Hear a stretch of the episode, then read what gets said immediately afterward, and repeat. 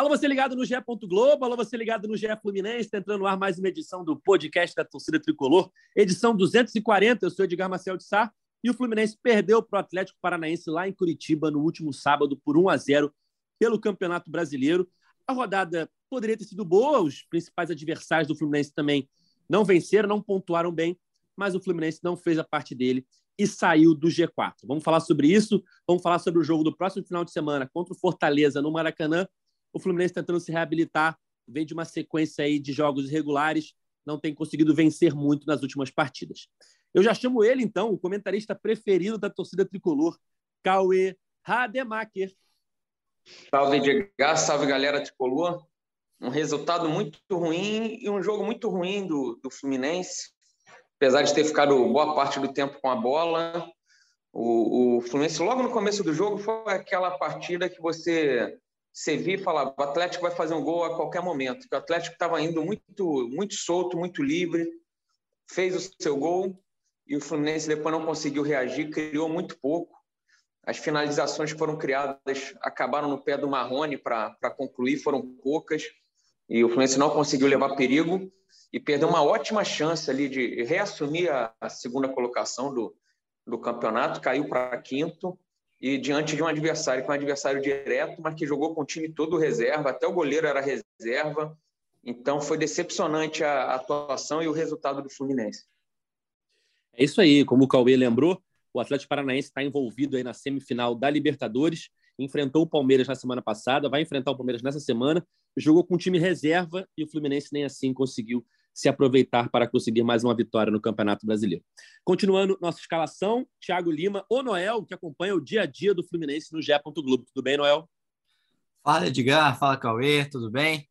É, cara, assim, dos últimos 19 jogos, só duas derrotas. Coincidência, as duas derrotas sem Nonato em campo, né? Foi contra o Atlético Paranaense, contra o Inter lá no Beira Rio. Nonato não podia jogar porque era jogador do Inter. Mas, assim, para quem achava que não ia fazer tanta falta assim o Nonato, eu até acho que assim, da espinha do time era a posição menos complexa de substituir, mas isso não quer dizer que seria fácil, e acho que isso ficou claro no sábado. Bem lembrado, Noel. Vamos falar também sobre a saída do Nonato. Foi vendido pelo Internacional, clube a qual ele pertencia, né? ele estava emprestado ao Fluminense. Foi jogar no futebol da Bulgária. Vamos avaliar aí essa saída e o tamanho que a, da falta que o Nonato vai fazer para o Fluminense. Fechando nossa escalação, hoje não temos Gabriel Amaral, Parece que ele foi no show do Justin Bieber e não acordou. É a informação preliminar que eu recebi aqui. Mas temos um convidado especial, o campeão do mês de agosto da Liga GE Fluminense do Cartola, Adriano César. Tudo bem, Adriano? Beleza, Edgar. Fala, Tiagão. Fala, Cauê. Fala, torcida tricolor. Bom, é, vamos falar aí desse jogo do Fluminense, né, cara? Que eu acho que o que define esse jogo foi a falta de inspiração, né? É, a gente já, esperava essa, essa de, descida de produtividade da equipe já com o elenco reduzido que tem. A gente tem ali mal ou bem 11 bons jogadores, né? Salvo alguns. E não tem um banco de reservas à altura do, dos titulares, né? Ainda mais nesse jogo que a gente perdeu o Nonato, jogou também com o David Braz ali no lugar do Nino. A gente não, não tinha nossa força máxima e já era já esperado já essa queda de produtividade aí. Mas vamos falar um pouquinho sobre esse jogo aí.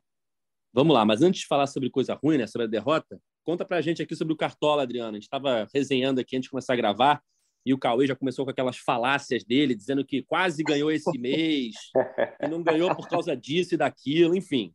Qual que é a sua tática aí para pontuar bem, já que você ganhou o mês numa liga que tem quase 400 pessoas, se não me engano? É verdade.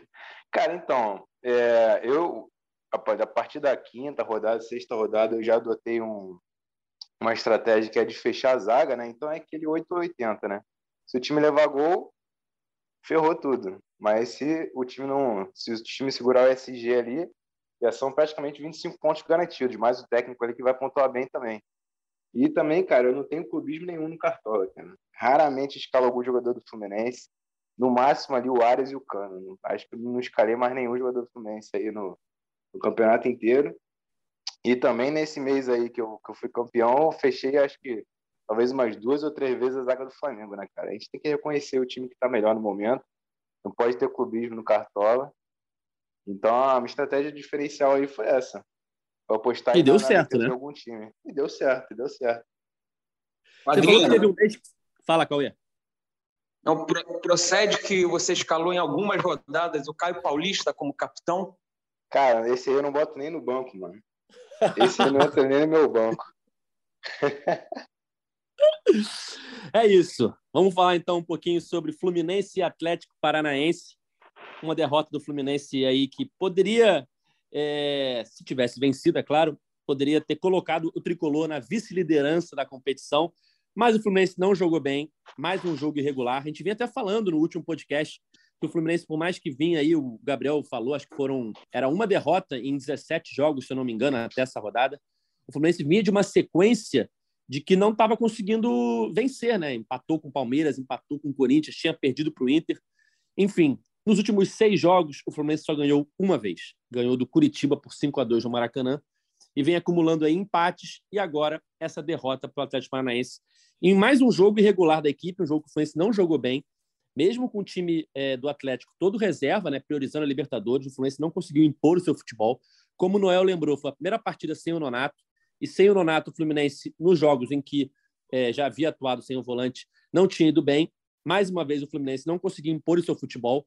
É, teve uma outra chance mais no segundo tempo? Teve, mas bolas levantadas na área, nada muito ali daquelas jogadas é, construídas que o Diniz é, se caracteriza, né? o time do Diniz é, apresenta em várias rodadas. Não foi o que aconteceu na Arena da Baixada. O Fluminense perde por 1 a 0 perdeu por 1 a 0 o gol do Pablo de cabeça e saiu do G4 do Campeonato Brasileiro após o empate entre Inter e Corinthians. Cauê, dá para tirar alguma coisa de bom dessa partida, dessa atuação do Fluminense? Ou já é pensar na próxima rodada em como fazer para arrumar esse meio-campo sem o Natan, sem o Nonato, perdão, pensando no Corinthians, na Copa do Brasil? Depois de cada eh, derrota ou resultado ruim, eu sempre vejo que o Diniz tira, tira lições ali e, e ele não repete os mesmos erros. O que seria o erro no sábado? Antes, depois do jogo, falar é fácil, mas eu, eu nunca escalaria o Natan junto com o Ganso ali e o André no meio de campo. Não acho que foi uma boa ideia, não, para testar? Não, não, não acho não, porque eu não vejo o Natan a gente já está em setembro e até hoje o Natan não vingou no ano, sabe? O, o, ano acaba em novembro, por causa da Copa do Mundo, e o, o Natan veio, foi uma boa contratação, eu achava uma boa contratação, mas o, o Natan não desabrochou. A gente não viu o Natan do Atlético Mineiro no Fluminense, então eu não gostei. Eu, eu faria uma substituição simples ali, que seria o Martinelli no lugar do, do Nonato, ou até o Iago, mas o Iago a gente já não esperava que jogasse como jamais como titular, porque mal vem entrando, a gente já falou isso aqui várias vezes. E eu acho que principalmente, o, Edgar, porque você perdeu o Nino, que estava suspenso, o Lucas Claro saiu para a segunda divisão da Turquia, o David Duarte machucou, descobrimos que o Matheus Ferraz também estava machucado, e, e, voltou o David Braz depois de meses sem jogar. Então você você ficou mais aberto, mais exposto e em um jogo que você estaria com o David Braz voltando de, de muito tempo parado, num, num estádio que é sempre num campo que é sempre muito difícil de jogar, que os Fluminense sempre leva um tempo ali para se adaptar, apesar de ter vencido algumas vezes lá, mas é um grado sintético que no começo é sempre mais complicado e o Fluminense toma o gol no começo num lance até que o David Braz estava na jogada, ele dá uma patinada ali, uma escorregada, não consegue chegar no Pablo. Então eu teria iniciado com o Martinelli para ou Iago para você ter mais combatividade no ali no meio de campo e, e não deixar tão exposta a defesa. Até o Fluminense tomar o gol, a defesa estava tava muito exposta, o Atlético Paranaense chegava muito fácil. E é o que eu falei, depois do jogo falar é fácil, mas não teria sido a minha substituição. E depois, no decorrer do segundo tempo, foi o que o Adriano falou aí na, na abertura dele. A gente sente falta de, de elenco para rodar. Você não tem aquele jogador, aquele jogador no banco que você fale, pô, coloca o fulano, que fulano vai incendiar a partida, o fulano vai mudar a cara do jogo. Você não tem. O, os reservas do Fluminense não te dão essa, essa esperança. Às vezes entram bem, às vezes o Bigode entra bem. Teve um jogo ali no fim que o Michel Araújo entrou bem, depois entrou mal no outro e nunca mais voltou a entrar. Você não tem aquele jogador, é, aquele décimo segundo jogador, aquele meia, aquele atacante que vai, que vai mudar a cara de um jogo. O Marrone ainda não é esse jogador, teve mais tempo para atuar agora nessa partida, não conseguiu fazer grandes coisas e, e vai chegando nessa reta final, o Fluminense vai sentindo falta desse cara para mudar. Não, não, subiu ninguém da base esse ano para você testar, para te dar esperança. Então, é com esse time, esse time titular que o Fluminense vai, torcer muito para ninguém se machucar, não ficar perdendo muito jogador por, por suspensão, que a gente tem um time bem na conta do chá. Noel, você bem lembrou, né, que o Fluminense perdeu os últimos dois jogos sem o Nonato, né? As últimas duas derrotas, Inter e Atlético Paranaense, foram partidas em que o Nonato não atuou. E agora ele não vai atuar mais, né? Já que ele foi vendido para o Ludo Goretz da Bulgária. É, nesse jogo, como a gente falou, o Diniz começa com o Natan na vaga do Nonato. E no segundo tempo, teste também o Iago Felipe, já que a entrada do Martinelli no intervalo ali é mais naquela tática que ele faz de tirar um zagueiro, colocar um volante, né? é, e, o, e, recuar o André para a zaga. É, enfim, o que, que você achou da atuação do Fluminense e desses testes que o Diniz fez? É, eu concordo assim plenamente com, com o Cauê. Eu acho que o Diniz ter escolhido o Natan, para mim, foi a opção que menos fez sentido. Total, menor sentido. Porque, ah, falar, ah, o Natan já fez segundo volante no Atlético. Cara, mas aí devia ser outro jogador, porque o Natan que veio para o Fluminense, ele não tem intensidade nenhuma para atuar na posição que o Nonato joga. Nonato era ida e volta toda hora. O Natan tem intensidade nenhuma para fazer isso. E outra, poder de marcação do Natan é zero. Toda vez que você vê o Natan tentando marcar no outro jogo, ele fazia falta, ele não tinha noção nenhuma para marcar. Aí o Diniz vai e me escala ele no lugar do Nonato nesse jogo. Surpresa totalmente negativa. Lógico, né? Parece a gente foi o que o Cauê falou. Ah, falar depois do jogo é fácil. Mas tanto que a gente nem colocou o Natan nas opções que a gente fez numa enquete no GE, ah, possíveis substitutos do, do, do Nonato, a gente nem colocou o Natan porque já imaginava que não, não é possível que o Diniz vai fazer isso. Cara não é um marcador, o cara não tem intensidade para jogar nessa posição. E, e, e, ainda mais grave, né? Você pensar que o Diniz está fazendo teste, mas ele tem que fazer um teste pensando na semifinal contra o Corinthians. Eu duvido que ele entraria com o Natan nesse jogo contra o Corinthians fora de casa. Duvido. Eu achei uma bola fora total do Diniz nessa. Ainda até pensei assim, cara, será que o Diniz está pensando que o Natan é, é, por conta do gramado sintético? O Natan é revelado no Atlético Paranaense, né? Ah, o Natan então já está ambientado nisso. Cara, mas eu fui checar nem isso, porque o Natan sai em 2015, ele é vendido para o Chelsea e a grama sintética da Arena da Baixada é de 2016. Então nem isso ele teve essa desculpa para usar. Enfim, isso aí foi uma total bola fora do Diniz. acho que cai total, 100% na conta dele. E o time foi muito mal. A gente só pode avaliar o Natan no primeiro tempo, nessa formação, e o time foi péssimo, foi péssimo. Ele só melhora no segundo tempo com as mudanças. Mas aí eu também acho que não dá para avaliar o Iago, porque aí o time se desmonta, né? Ele sai desse esquema e vai para um ataque total ali, recua o André. Então também acho que não dá pelo que ele fez, não dá para avaliar o, o, Iago na posição do Nonato, tanto que o Iago aparece muitas vezes lá na ponta direita, né? É, e o time eu achei, óbvio, foi muito mal. Eu acho que também pesa muito a atuação do Ganso, cara. Eu achei que o Ganso foi terrível nesse jogo. Terrível, errou tudo que tentou para mim. Também achei, não é? Eu concordo. Foi uma das piores partidas do, do Ganso, errando do até passes que você falava: caramba, é o Ganso ali? Pô, exato, errou tudo que ele tentou, tudo. E aí, você já está com o Natan que não te dá a intensidade que o Nonato não te dava. O Ganso errando tudo, desandou é, o caldo, né? E uma coisa que eu queria debater com vocês também, eu não sei se o Marrone entrou, né? O Marrone perdeu umas chances ali e ele voltou com o Caio Paulista na lateral esquerda. Eu ainda acho, mas é algo que eu não vejo o Diniz fazendo, pelos esses movimentos recentes dele. Porque o Matheus Martins também era outro que estava muito mal, né, no primeiro tempo. Mas eu ainda acho que seria melhor ter um, colocar o Cristiano ali na lateral esquerda e você ter o Caio Paulista no banco para entrar na quando o Matheus Martins está mal. Pelo menos põe o Caio Paulista ali. Ele já viveu uma grande fase ali nessa ponta direita. De repente seja mais útil do que vem sendo o Marrone, né? Não sei o que, que vocês acham. É, cara, é, eu acho que independentemente de testes na posição do Nonato, de Caio Paulista titular ou reserva, o fato é o Fluminense vive um momento irregular. O Fluminense do Diniz, é, quando o Diniz chega, ele emenda uma série de bons resultados. Por mais que tenha tido a eliminação na Sul-Americana, os resultados é, eram bons. E aí tem o primeiro momento regular, que é aquela sequência de quatro jogos e três derrotas. Ele perde para o Flamengo, para o Juventude, ganha do Galo e perde para o Atlético Goianiense. Depois, ele consegue colocar o time nos trios novamente, engata uma invencibilidade de 13 jogos até perder para o Inter. E aí começa esse momento irregular. Depois de perder para o Inter, ele empata com Fortaleza, se classifica na Copa do Brasil, é verdade, mas passa perto ali, de uma eliminação. Ganha do Curitiba, empata com o Corinthians, empata com o Palmeiras e perde para o Atlético Paranaense. Adriano, como é que você está vendo esse momento, esse momento do Fluminense de resultados, principalmente pensando, já não falo nem no Campeonato Brasileiro, porque eu já bati nessa tecla aqui, eu nunca achei que o Fluminense tinha time para ser campeão. O foco é G4 ou é, faz, é, classificação direta para a Libertadores. Mas pensando em Copa do Brasil, tá chegando o jogo contra o Corinthians e o Fluminense vive um momento aí de incertezas, né? Sim, com certeza.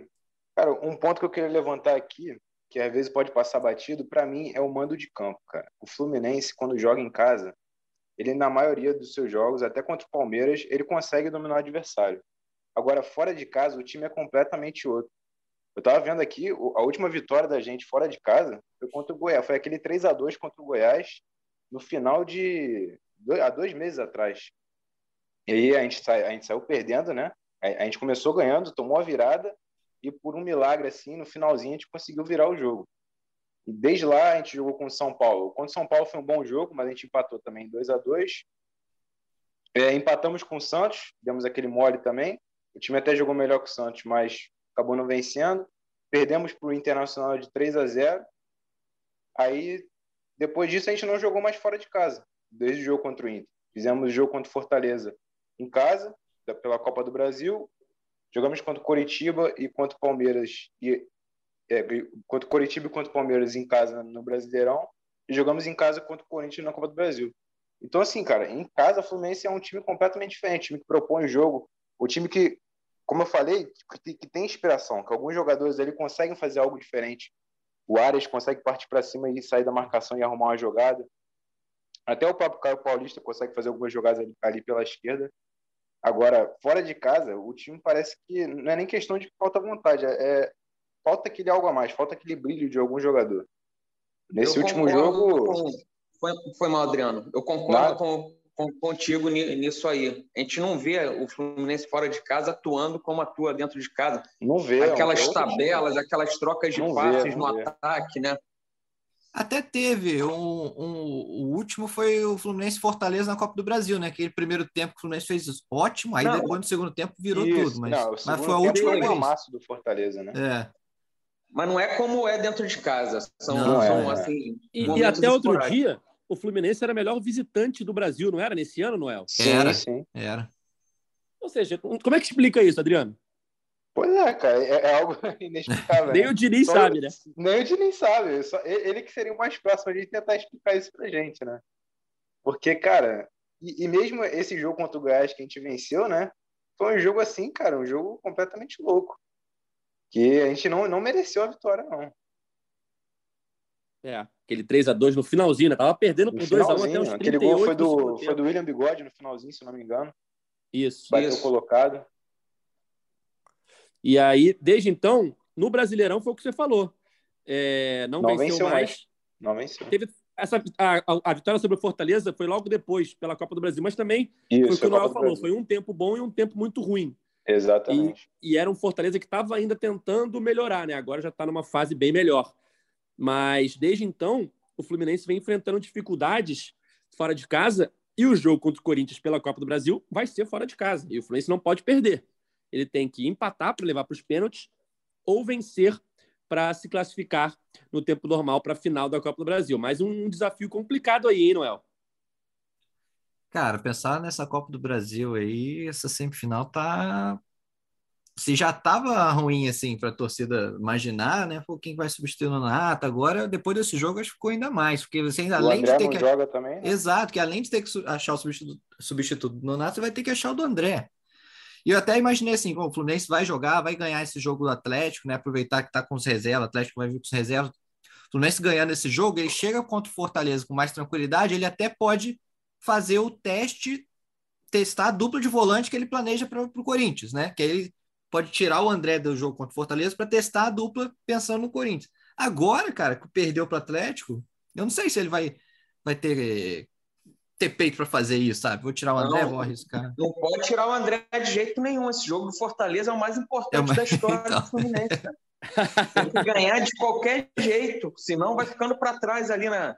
Tem que terminar entre os cinco primeiro ali para conseguir a vaga direta, já que vai abrir mais vaga. Não pode dar é. esse mole, não. A questão é, é, como até como o Adriano falou no começo do, do, do podcast, sobre o elenco do Fluminense, a, a falta de peças no elenco para mudar uma partida quando o time não começa bem. É, esse momento irregular é mais culpa, Cauê, do Diniz, das escolhas do Diniz, ou da falta de elenco, já que ele vem perdendo jogadores importantes, né? Ele perdeu o Luiz Henrique, ele perdeu o Nonato agora. Como é que você vê essa questão da regularidade entre culpa de Diniz ou mais da formação do elenco irregular? Não, é, é muito mais da formação do elenco. O Diniz chega no, no meio do ano aí com bonde andando. Eu acho que o trabalho dele é altamente positivo. Antes do campeonato, a gente não imaginava que estaria agora é, já nas primeiras rodadas do segundo turno, brigando pelo título. Tá lá o Palmeiras com a distância, muito difícil, mas o Fluminense fez um jogo de líder contra vice-líder na, na penúltima rodada com o Palmeiras. Um futebol, no geral, muito bom, muito bem apresentado pelo, pelo time. É, é falta de peça. Por exemplo, ele perde um Nonato, que não é nada demais. Teria até um debate se valeria o Fluminense pagar aquilo tudo pelo Nonato ou não, mas Perdeu, aí você encontra dificuldades. Ele testou o Natan, aí a gente já falou, acho que ele errou ali, mas o, o trabalho dele é, é muito bom, tirando a. Acho que nos últimos jogos a fragilidade defensiva, o Fluminense tem tomado muitos gols. Eu ia falar isso. E, nos últimos seis e, jogos, e fez... o Fluminense tomou 11 gols, Cauê. É, é um número alto. E, e às vezes uns gols fáceis, né? Assim, teve Muitos muito gol o Fluminense entregou. Né? Muitos erros de passe. Foi, Sim, muitos gols de, de erro né, do Fluminense e gols assim de falha de marcação, como foi agora contra o Atlético Paranaense.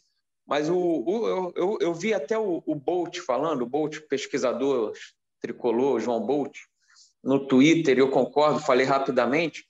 A gente, esse ano, o Fluminense não revelou nenhum jogador, né? Não teve aquele jogador que subiu da base e, e estourou, virou opção. Matheus Martins já é um cara que vem desde o ano passado, né?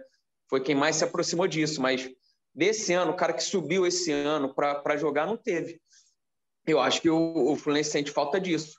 Não sei se poderia, o Diniz poderia ter testado mais gente da base, subido mais gente, ou do sub-23. O sub-23 está ali, eu não vejo muita serventia, mas está ali.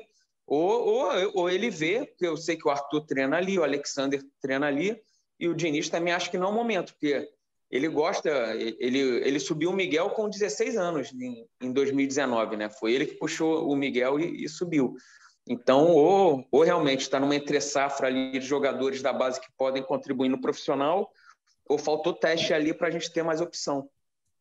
Cara, eu fiquei pensando, né, quando, quando eu vi a notícia que o Nonato ia sair, né, que tinha a, a proposta, depois que o Fluminense ia tentar cobrir, depois que o Inter não aceitou, enfim, que ele foi vendido, eu fiquei pensando, cara, será que é, vai ser tão ruim assim a saída dele? Pensando no sentido de o Fluminense ia ter que gastar uns 10, 12 milhões para manter ele, né? Será que valeria a pena gastar 12 milhões para manter o Nonato?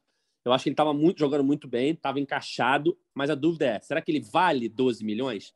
Aí eu fiquei pensando assim, cara, num, num curto prazo, depende. Depende se o time vai conseguir se encaixar e se resolver sem ele. Pensando em conseguir vaga direta na Libertadores e pensando em passar do Corinthians e chegar pelo menos na final da Copa do Brasil, que aí depois é, vai ser provavelmente né, o Flamengo, e aí é um clássico, tudo pode acontecer. Se o Fluminense conseguisse se acertar para pelo menos conseguir esses dois objetivos, beleza, tudo bem.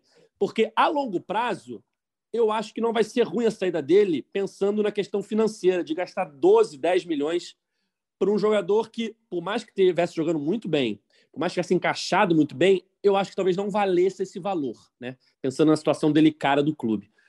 Adriano, você como torcedor, né, já que não temos Gabriel Amaral hoje, você é a nossa voz de torcida. Como é que você avaliou essa saída do Nonato pensando nesses dois aspectos aí de curto e longo prazo? Bom, foi como você falou, né, cara? É, a curto prazo, para mim, era uma boa contratação. O Fluminense tinha que tentar segurar ele ali da forma que fosse, porque encaixou no time, o time estava indo bem com ele. É, Martinelli, A gente sabe que quando ele, ele começa a titular e não vinha fazendo bons jogos, né? E o Iago Felipe, então, tem tempo que eu não vejo ele entrar em campo pelo Fluminense. E, mas no longo prazo é, é algo para se pensar, porque se realmente vale a pena, né? Dá, dá tanto no, jogador da posição de volante, né?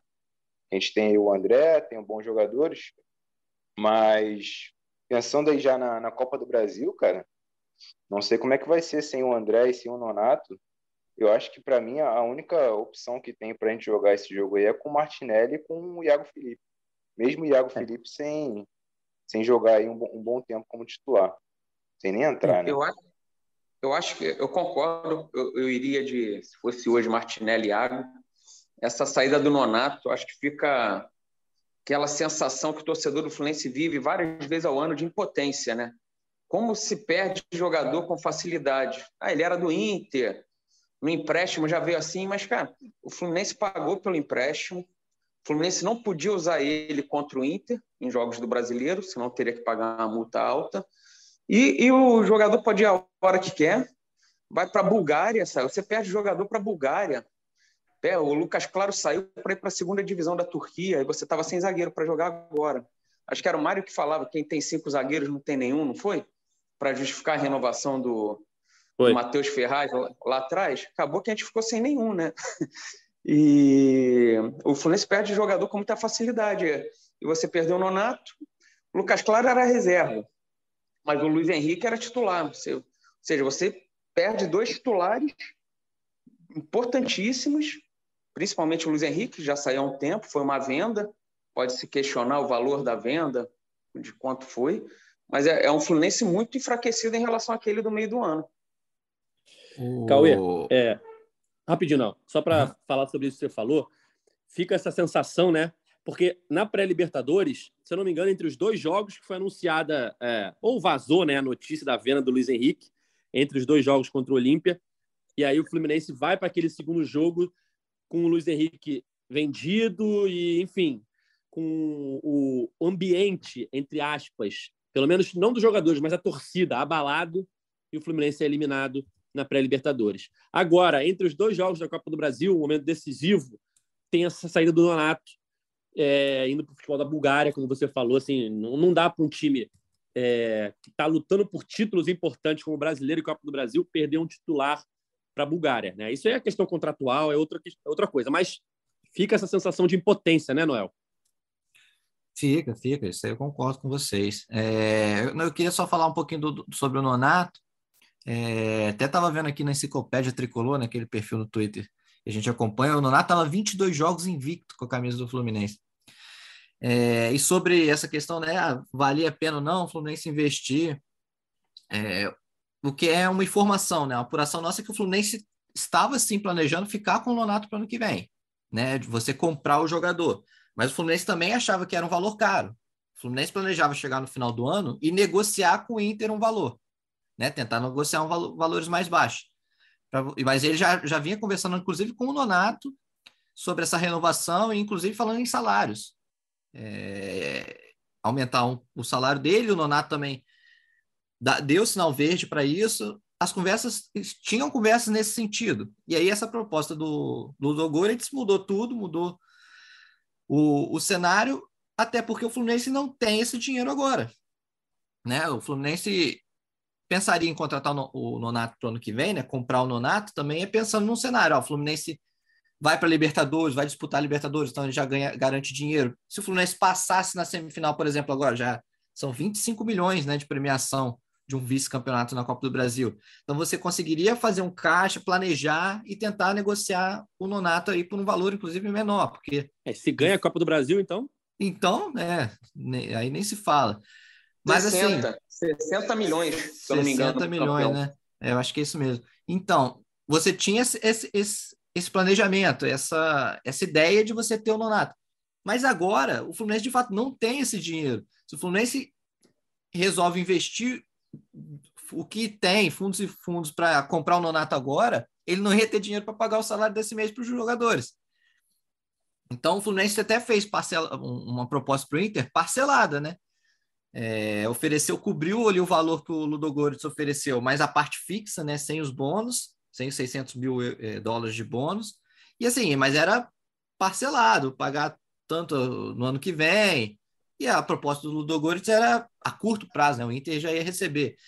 E assim, você pensar também com a cabeça do Inter, cara, para o Inter vale a pena o quê? Eu, eu, eu vender para o Fluminense, facilitar para o Fluminense, ou eu tirar um jogador do Fluminense, que é meu concorrente direto para uma vaga na Libertadores. É isso que eu ia falar. O Inter ganhou é. uma, um dinheirinho e ainda enfraqueceu um concorrente direto, né? Cara, eu Exato. vi um torcedor do Inter no Twitter comemorando isso. Ótima venda. Recebemos um dinheiro para um jogador que, não, que aqui já não tinha dado certo, né? Não estava com espaço e tal. E ainda enfraquecemos um time que está muito bem no campeonato, que é nosso concorrente direto. É isso, é isso. E o, o, o Nonato não voltaria para jogar para o Inter, né? Por mais que o Nonato tivesse emprestado aqui, o Nonato não tinha vontade de voltar para o Inter para jogar lá. Ele já não tinha clima lá. O Inter possivelmente também não queria ele mais lá, tanto que vendeu pela primeira proposta que chegou. E assim, se não chegasse essa proposta, o Fluminense ia ter um poder de barganha no final do ano, né? Pô, o jogador não, não quer jogar aí, vocês também não querem jogador, vamos acertar um preço aqui. Mas aí, meu amigo, surgiu essa proposta aí do, do Ludogorets. E uma, uma curiosidade é que o Inter vendeu um, um zagueiro para o próprio Ludogorets dias antes dessa proposta do Donato. Um zagueiro que também estava emprestado. Não sei, será que o Inter também no, nessa negociação não falou: Ó, oh, eu também tenho um jogador aqui emprestado, tá indo bem lá no Fluminense, vocês não querem dar uma olhada, não? Não duvido. É, é, fica a dúvida, fica dúvida. Mas é, é aquela parada também, né? É, é, ele é, o Fluminense acaba sendo refém do sucesso dele. No caso do Nonato, se a gente for pensar lá atrás, o Fluminense teve uma, uma, uma oportunidade de mercado, viu um jogador ali que tem potencial, que não estava com um bom ambiente no clube dele, trouxe por empréstimo. E aí ele vai bem no Fluminense, Cauê, e aí ele desperta o interesse de outros clubes. É, como, é, como, é que vai, como é que vai se defender disso? Então, eu não sei como são esses contratos, mas não sei se vale a pena você pegar um cara por empréstimo, valorizar ele e poder perder a qualquer momento para a Bulgária, para qualquer país. Mas se seja, não tivesse sabe? trazido o Nonato, vale será que o teria chegado nessa fase agora? Ah, de repente teria, teria outro Sim. ali, né? Também o Nonato a gente não pode tratar como um novo não, delay, né? Não, não, é não um... mas ele encaixou muito bem no time. Oh, o Nonato. Encaixou, encaixou. Estava na, na melhor fase, provavelmente, da carreira dele. Nem no Inter ele jogou tanto. Até porque no Inter ele nunca se firmou como titular. Ficava a maior parte do tempo no banco. Mas o, eu aposto que o Diniz vai fazer o, o Martinelli ou o Iago, se tiver chance ali, jogar, jogar uma bola redondinha também. O Adriano, eu acho que concorda comigo. Ele é fã do Iago, já, já, já percebi também. eu ia falar isso agora. Eu ia falar, Adriano, a gente tem uma campanha aqui que é Libertem o Iago. Quero saber se você concorda com isso. Cara, eu, eu, eu sempre gostei do Iago. eu sempre gostei do Iago, cara. Sempre achei ele um bom jogador. Ele foi jogado assim de escanteio no time, né? Porque eu acho que não estava funcionando muito ali no esquema do Diniz, porque ele estava errando muito passe, né? E a gente sabe que o esquema do Diniz é uma troca de passes, é aquele gira-gira, né? Mas eu gosto do Iago, eu acho um jogador intenso, cara, um jogador ali que veste a camisa, que se identifica com o clube, com o torcedor.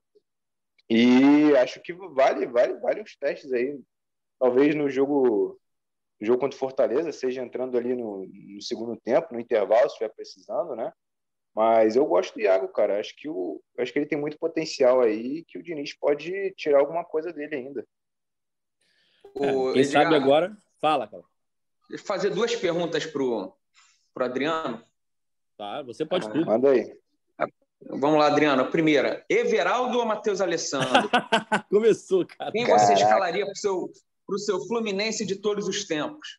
Everaldo, Matheus Alessandro? Cara, acho que eu colocaria, colocaria o Everaldo, cara. Porra, é óbvio! É o Everaldo. o Everaldo ainda fazia gol. Agora vamos. Já, já errou a primeira, já errou a primeira. Vamos para a segunda. É a chance da é a chance da redenção. Escanteio curto ou escanteio na área? Pô, tem que ser na área, né, cara? Ah, Pô, agora, agora sim. Pô, Engraçado, eu, eu nunca disse que eu prefiro o escanteio curto. Escanteio, né, cara? O Manuel. Sim, não, eu não, não, vejo a lógica. O Edgar defende o escanteio curto, eu mas nunca eu não consigo ver a lógica. Gente. Não, olha só, no, no, tem um livro, livro, se eu não me engano. Como é que é o nome do livro agora, cara? Acho que é, é Números do Futebol, um que tem a capa verde. Ah. Não sei se vocês já leram. que ele que é fala. do futebol. Ele, ele Ah, fala, fala. né? Ele faz toda uma análise, né? E, vê, e ele tem a conclusão que o escanteio curto ele é mais, mais eficiente, né, do que o escanteio na área. Mas, cara, sinceramente, eu não, não consigo ver isso como verdade, não. Eu também A não. gente- a- quando começou essa discussão, a gente falou justamente, eu acho que eu citei esse livro aqui porque eu vi uma, uma matéria na internet e falava sobre esse livro. Aí ele mostra lá que quantos por cento dos escanteios na área geram gols e que se você sair tocando ali, você tá com a bola e você pode infiltrar da área do mesmo jeito que você que não fosse escanteio, né? É uma jogada ali de tramada, como o Diniz faz muito bem, né? Enfim, mas o Cauê de- decidiu que eu defendo o escanteio curto. Eu defendo o Edgar veio Everaldo. dar exemplo, veio dar exemplo, não, Guardiola no Barcelona cobrava, pô, era o Messi pro Iniesta, pro Xavi, eram vários baixinhos que eram gênios. Aí o Edgar quer que, exatamente. que volte a bola pro Nonato, que chega no Caio Paulo, e aí a gente dá o contra-ataque e toma o gol do Santos assim. O livro é o- os números do jogo. não Do jogo, né? Aí ele pega como base ali os campeonatos europeus, né, cara? Ele não É. pega o, o brasileiro. Ele não cara. sabe que no aí- Brasil só sai gol em escanteio, né? Tem que Exatamente. jogar na área. Inclusive, na capa do livro tá assim, ó, nos números do jogo, porque tudo que você sabe so- sobre futebol está errado. Viu? Que Olha aí. audácia, rapaz. Olha aí. É o chamado chama, é o caça-clique, né? Para você falar, opa, peraí, deixa eu ler isso aqui. Bom, vamos encaminhando aqui a reta final do podcast. No próximo sábado tem Fluminense e Fortaleza pelo Campeonato Brasileiro, às 7 horas da noite. O Fluminense só joga sábado, 7 horas da noite agora, né? Que é o terceiro jogo seguido nesse dia barra horário. No Maracanã, Fluminense Fortaleza. Jogo importante para o Fluminense é, subir na tabela de classificação, né? Já está tá muito embolado ali, né? Do segundo ao quinto, ao sexto colocado, está todo mundo ali muito embolado, separado por poucos pontos.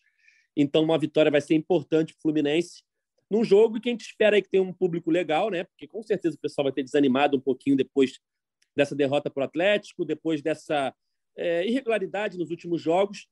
Mas o que esperar dessa partida, Cauê? Um Fortaleza aí que está muito bem no segundo turno, mas vem de derrota para o Botafogo. Então, torcedor não pode desanimar. O... Eu queria falar isso até. Fica parecendo um cenário de terra arrasada a cada derrota do Fluminense. Foi assim contra o Inter, foi assim contra o Atlético Paranaense. E o Fluminense tem dado as respostas de imediato. Não dá para desanimar. O, o time, como o Adriano disse, no Maracanã é outro time. E principalmente com, quando o torcedor lotando o estádio, a torcida tem comparecido em ótimo número. Brincava antes, vão ser os 10 mil, os 15 mil de sempre, agora já viraram os 30 mil de sempre 45 ou mais, mil de 40 sempre. mil. É, É, 40. os 45 mil. de- Bombou o, o sócio torcedor do Fluminense, são mais 62 mil sócios. Isso já vai fazer o, o público médio aumentar. Então a torcida tem que comparecer, porque brigar por uma vaga direta, pelo menos de grupos, na Libertadores e fortalecido para o jogo contra o, o Corinthians. E, e tem tudo para o Fluminense ganhar do Fortaleza. O Botafogo no domingo atropelou o Fortaleza no Castelão, Fortaleza que vinha com 100% no segundo turno. E vai lembrar também que a largada aqui de segundo turno do Fluminense é idêntica à largada do primeiro turno. O Fluminense está com a mesma pontuação no segundo turno que começou o Campeonato Brasileiro. É, dois empates, Santos e Palmeiras, nos dois. Aí agora ganhou do Cuiabá e do Curitiba. Antes tinha ganho do Cuiabá e do Atlético Paranaense no primeiro turno e perdido do Inter no, nos dois jogos e no primeiro turno perdeu do Curitiba, agora do Atlético Paranaense. É a mesma pontuação, então o time vai longe ainda e o torcedor tem que estar junto. Bem lembrado, bem lembrado. A, a parte inicial do Fluminense no Campeonato Brasileiro, no primeiro turno, não foi das melhores, né? Depois que, é, na reta final do primeiro turno, que o Fluminense é, deslanchou né, e fez muitos pontos e subiu na tabela de classificação. Adriano, tá preocupado com esse jogo? Vai estar no Maracanã? Cara, então, eu não sei ainda se eu vou, queria muito. Não sei se eu vou ter um compromisso. Mas tô animado sim, cara. Eu, é, acho que o Fluminense tem total capacidade de vencer esse jogo, é o favorito pro jogo. Apesar de não ter vencido os últimos dois jogos em casa, né, contra o Corinthians pela Copa do Brasil e o Palmeiras, o Fluminense, para mim, jogou melhor nos dois jogos, né? Aquilo que a gente falou já, que o Fluminense é um time em casa e fora de casa é outro. Dessa vez joga em casa e o Fluminense tem totais capacidade de vencer esse jogo aí. É... A gente espera ali, né, um, uma individualidade ali vai aparecer, porque o Fortaleza vai jogar no contra-ataque, né? Igual todos os times que vêm jogar contra o Fluminense no, no Maracanã. Né? Todos os Palmeiras, Corinthians, time grande vem jogar contra o Fluminense no Maracanã. A gente que tem a posse de bola, a gente que domina a partida. Então a dificuldade maior aí vai ser tentar furar o bloqueio do Fortaleza, né? Com aquela troca de passe, com infiltração, porque no jogo contra o Palmeiras que a gente pecou muito também foi na finalização, né, cara? O Cano teve. O Cano não, o Cano teve aquela travessão, né? Mas se não me engano, tá impedido. E o Ganso também teve aquela bola na trave. Então é acertar aí a finalização e tentar algo de diferente para poder furar o bloqueio do Fortaleza, que com certeza vai vir, vai vir fechadinho para o jogo aqui no Maracanã. É, e não dá para esquecer do jogo recente, né? Fluminense e Fortaleza no Maracanã pela Copa do Brasil. Fluminense saiu perdendo por 2 a 0 né, Noel? Então tem que abrir o olho, porque esse jogo pelo Brasileirão não vai ser fácil. É, tem alguém suspenso? Não, né? Não, suspenso não. Volta o é, Nino, né? Volta o Nino, isso. É, e eu concordo com você, não vai ser jogo fácil, não. O, acho que no último jogo o Voivoda deu mostras de que aprendeu a enfrentar o Fluminense, usando muito, explorando muito essas bolas longas ali nas costas da, da linha, né, do Fluminense defensiva, botando o zagueiro para correr no mano a mano com o atacante. Prevejo jogo difícil, mas dá para ganhar. Eu acho que o Fluminense precisa muito ganhar, até pensando na moral para chegar contra o Corinthians. Verdade, vai ser o último jogo antes da decisão contra o Corinthians, marcada para o próximo dia 15 de setembro, lá na Arena Corinthians. Bom, galera, é isso. Vamos chegando ao final da edição 240 do podcast GE Fluminense. Queria agradecer muito ao Adriano, nosso campeão do Cartola em agosto. Muito obrigado pela participação. Eu que agradeço aí pela oportunidade, pelo convite aí e espero aparecer aí, quem sabe, nas próximas vezes, né? Esse é, mês tem... de setembro eu acho difícil, que eu já larguei mal já nessa rodada. Essa Fechou rodada a zaga de quem? Cara, fechou a zaga do Flamengo, cara. De. Levou o é, golzinho do Essa rodada, eu acho que ninguém. Essa rodada ninguém foi bem. Eu acho difícil alguém disparar, fazer gordura nessa, nessa rodada. Você Verdade, tem um desafio rodada... que ninguém nunca foi bicampeão e apareceu é, aqui. Ah, sim, sim. É, ninguém foi bicampeão ainda, mas vamos, vamos tentar aí, né? Mas esse, esse mês aí já ficou difícil, cara. Tudo bem que a, a galera também não, fez, não foi muito bem, né? Muito, muito, muito SG aí perdido. Então, mesmo eu tendo fechado a zaga do Flamengo e não ter, não ter ido bem, talvez tenha chance aí, mas para os próximos meses vamos brigar aí para estar tá aqui de novo. Tem que ganhar e voltar aqui depois de uma vitória do Fluminense também, né? Porque falar ah, de derrota é, é chato. Tem que ser, né, cara? Falar depois desse jogo do Atlético Paranaense aí, é, fiquei até triste.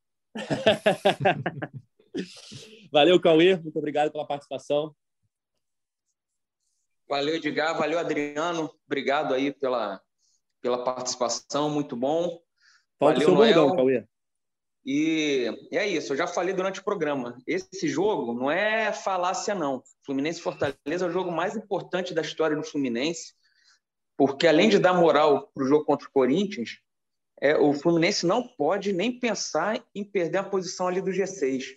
Tem que tentar terminar pelo menos entre os cinco, que aí vai ser garantido ter vaga direta para Libertadores. O sexto vai depender aí se alguém vai ganhar Sul-Americano ou não que é provável que os vencedores de Copa do Brasil, se não for o Fluminense e da Libertadores, vão abrir mais vaga ali direta. Então, é um jogo fundamental para o Fluminense fincar pé e continuar nesse pelotão de cima ali, que tem sete, junto com o Atlético Mineiro, que é o sétimo, que esses sete desgarraram lá da galera de trás. Então você tem que continuar ali e não ser o, o sétimo colocado. O Cauê, é, e ainda tem outra questão, né? Se vencer o Fortaleza, chega a 45 pontos. Não tem mais aquela discussão, tá? é, eu sou um pessimista nato, né? Mas esse ano o, o, time encantou, então eu já não eu já vislumbro os 60 pontos. Não quero mais 45, não, né? Valeu, Noel. Valeu, Edgar, valeu, Cauê, valeu, Adriano. O Adriano fez tanta pontuação, né, que ele veio participar ainda teve o direito de, de tirar alguém da mesa para o Cauê participar do programa, essa, essa bonificação aí com o número de pontos, né? É, nosso, nosso Gabriel não apareceu, né? Deve estar tá, deve tá voltando o Rock in Rio ainda, não sei. É, deve estar tá sem voz. É, cantou muito no show do Justin Bieber ontem. Foi é, junto com o sem voz. É isso, galera. Fim de mais uma edição do podcast GE Fluminense. Nosso podcast está nas principais plataformas de áudio. É só procurar lá por GE Fluminense ou então no seu navegador ge.globo barra Fluminense. Aproveito também para pedir para você seguir o nosso, nosso Instagram, não, nosso Twitter, arroba GE Flu, para você acompanhar todas as notícias do Fluminense no GE. E também para você ficar sabendo em primeira mão quando o nosso podcast estiver no ar. A gente está aqui sempre depois dos jogos do Fluminense, então temos um encontro marcado na próxima segunda-feira para falar tudo sobre Fluminense e Fortaleza pelo Campeonato Brasileiro e para aquecer o jogão entre Fluminense e Corinthians pela semifinal da Copa do Brasil. Valeu? Esse podcast tem a edição de Rafael Bizarello, a coordenação de Rafael Barros e a gerência de André Amaral. Valeu, galera. Até a próxima. Tchau! O Austin para a bola, o Austin de pé direito.